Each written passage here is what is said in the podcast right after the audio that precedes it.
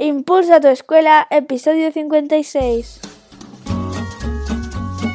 Bienvenidos a Impulsa tu escuela, el podcast para los que creemos que la educación se puede transformar, para los que buscamos nuevos retos y caminos como docentes, para los que queremos dar un impulso a nuestra escuela, a nuestra labor como padres y madres. Bienvenidos a este, tu podcast de educación, Impulsa tu escuela. Con todos vosotros, Ricardo Recuero. Muy buenos días y bienvenidos a un nuevo episodio, a un nuevo podcast de este, tu podcast de educación Impulsa tu escuela, en el que hablamos de educación, de aprendizaje, de enseñanza, de metodologías, de didáctica, de todo lo que tiene que ver con el mundo de la educación, este amplio y maravilloso mundo de la educación.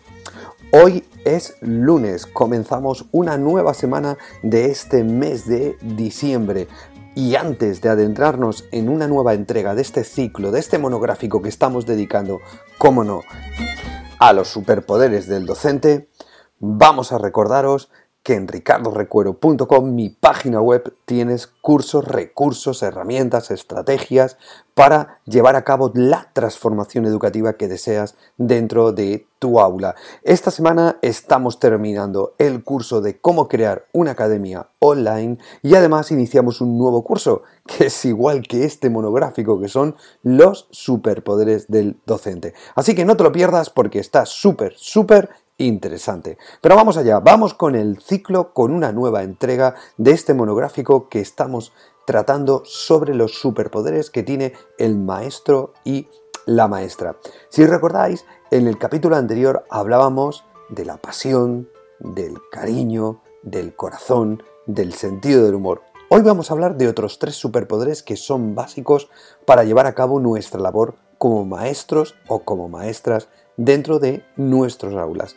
El primer superpoder del que vamos a hablar hoy es que un maestro debe de inspirar. ¿Qué decimos con inspirar? Un maestro debe de motivar a los alumnos, una maestra debe de trasladar a sus alumnos al mundo de la curiosidad, de la iniciativa, de ser emprendedores.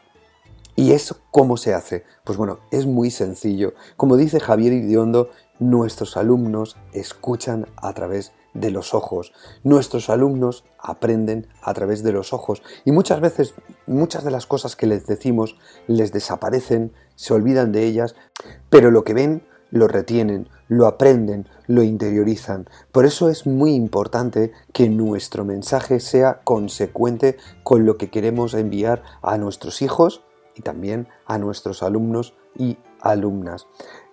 ¿Cómo podemos inspirarlos? Pues bien, ellos nos pueden ver también a través de nuestra propia motivación, de nuestras propias ganas y de nuestra propia ilusión a la hora de enseñarles, a la hora de llevarles y trasladarle al punto en el que está su curiosidad, sus necesidades de aprendizaje, sus necesidades de emprender nuevos caminos. Si lo conseguimos a través de nuestras propias acciones, esas neuronas espejo de las que os he hablado en muchas ocasiones, esa necesidad o ese aprendizaje imitativo les llevará a dar un paso más. Por lo tanto, lo primero que debemos de tener o un nuevo poder que debemos de tener es el de inspirar y recordar que tenemos que ser coherentes porque nuestra acción determina nuestro mensaje.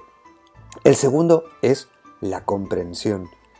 Es súper importante comprender a nuestros alumnos, porque muchas veces nos ofuscamos en regañarles, en llamarles la atención, en corregirles, pero no los comprendemos, no sabemos lo que está pasando por esa cabecita, lo que está pasando por su mente, esa mochila que trae encargada de emociones de su casa o bien de lo que le ha pasado en el colegio.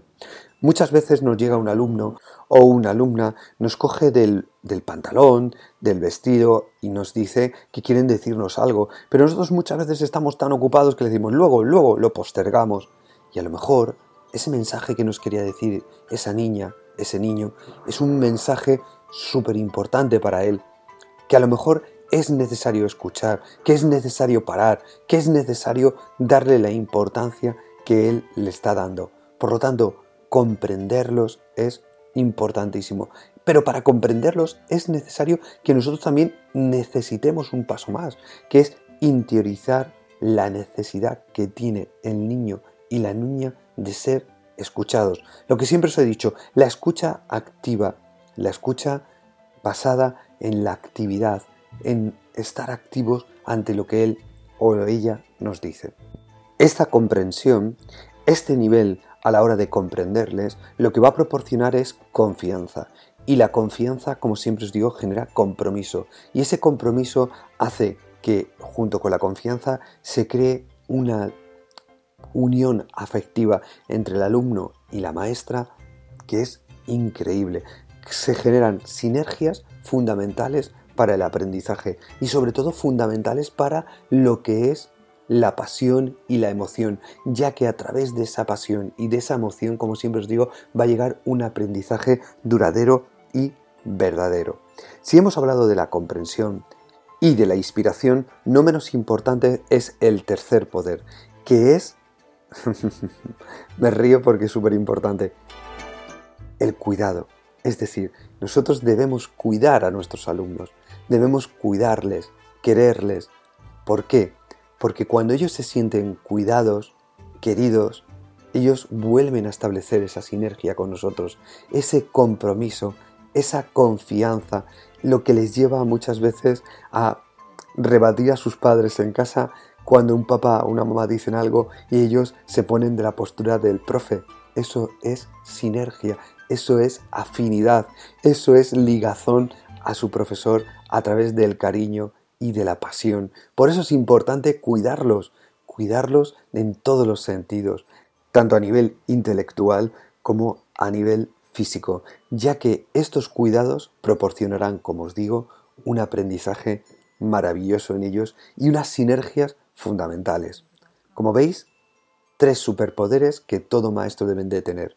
Inspirar a nuestros alumnos a través de nuestras acciones, a través de llevarles al mundo de la curiosidad, a través de darles respuesta a esas necesidades de aprendizaje que ellos tienen, lo que es la comprensión, es decir, comprenderlos, dedicarles tiempo, escucharles, saber qué les ocurre. Y por último, y no menos importante, la necesidad que tienen de cuidado. Si hacemos estos tres o tenemos estos tres poderes, os aseguro que nuevamente aparecerán esas maravillosas sinergias que hay dentro del aula.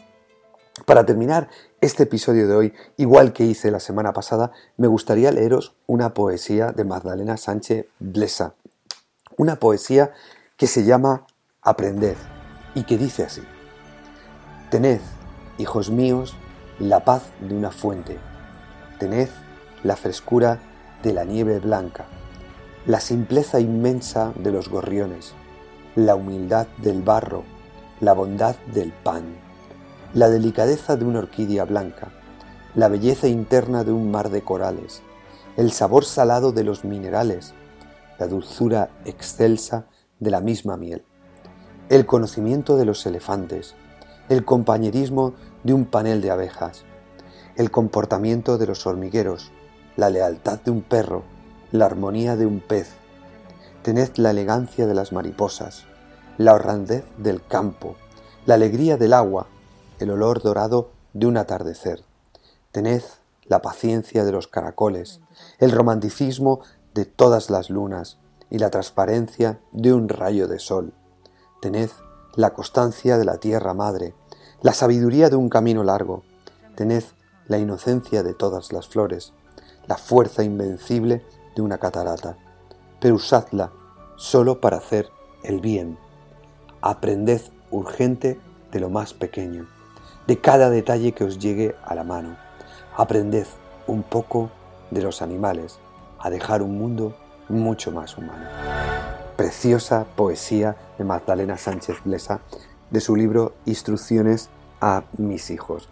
Bueno, pues hemos acabado el capítulo de hoy. Espero que os haya gustado. Volveremos el próximo miércoles con una entrevista a Ventura Maldonado, un nutricionista, dietista, experto en nutrición infantil, en la que vamos a adentrarnos en estos temas tan problemáticos como es la alimentación infantil, em, los riesgos, los peligros, las alergias, las intolerancias, los menús de los comedores y muchas preguntas que os habéis hecho y que me habéis hecho llegar para que le haga aventura. Os aseguro que va a merecer mucho la pena escuchar esta entrevista. Sin más, os deseo un feliz lunes, una feliz semana y nos vemos el miércoles. Hasta entonces, ¡chao!